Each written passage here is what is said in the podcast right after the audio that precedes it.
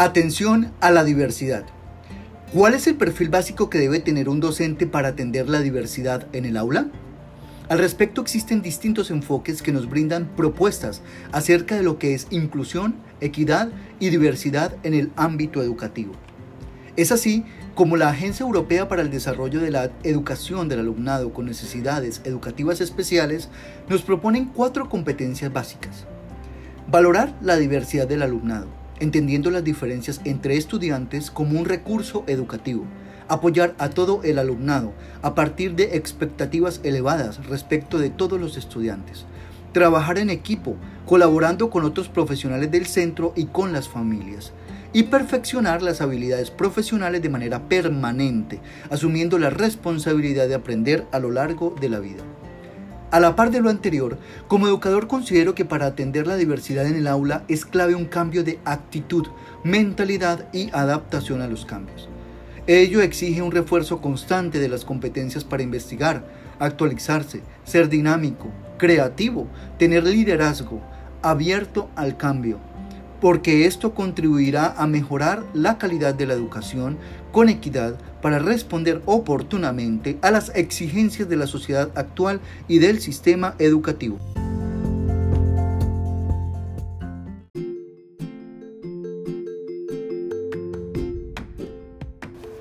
¿Cuáles son las características en cuanto a las diferentes poblaciones clasificadas por el Ministerio de Educación Nacional de los estudiantes que se encuentran en su aula de clase? Siguiendo la política pública de educación inclusiva, en mi aula de clases se encuentran poblaciones de especial protección constitucional, como lo es la población víctima del conflicto armado, por ser la zona del Magdalena Medio un territorio históricamente golpeado por grupos al margen de la ley.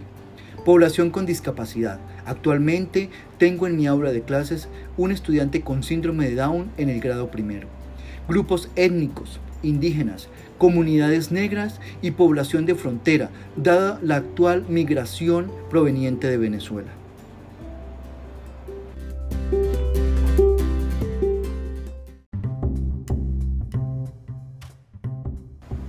¿Es necesario tener formación académica en cuanto a la atención a poblaciones para atender la diversidad en las aulas de clase? Sí, la formación académica es fundamental, ya que brinda herramientas teóricas y metodológicas al docente para orientar a los estudiantes hacia una educación que respete la diversidad dentro y fuera del salón de clases.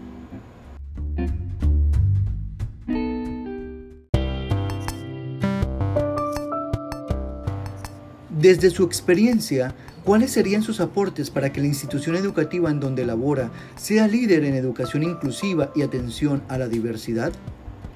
Dentro de la dinámica organizativa de mi institución educativa, podría ejercer un rol de liderazgo orientado a promover un lenguaje común entre docentes mediante centros de aprendizaje en donde se pueda reflexionar sobre aspectos específicos de la práctica el compartir experiencias de aulas significativas sobre inclusión y planear conjuntamente mediante adaptaciones curriculares atendiendo a las necesidades individuales de los estudiantes.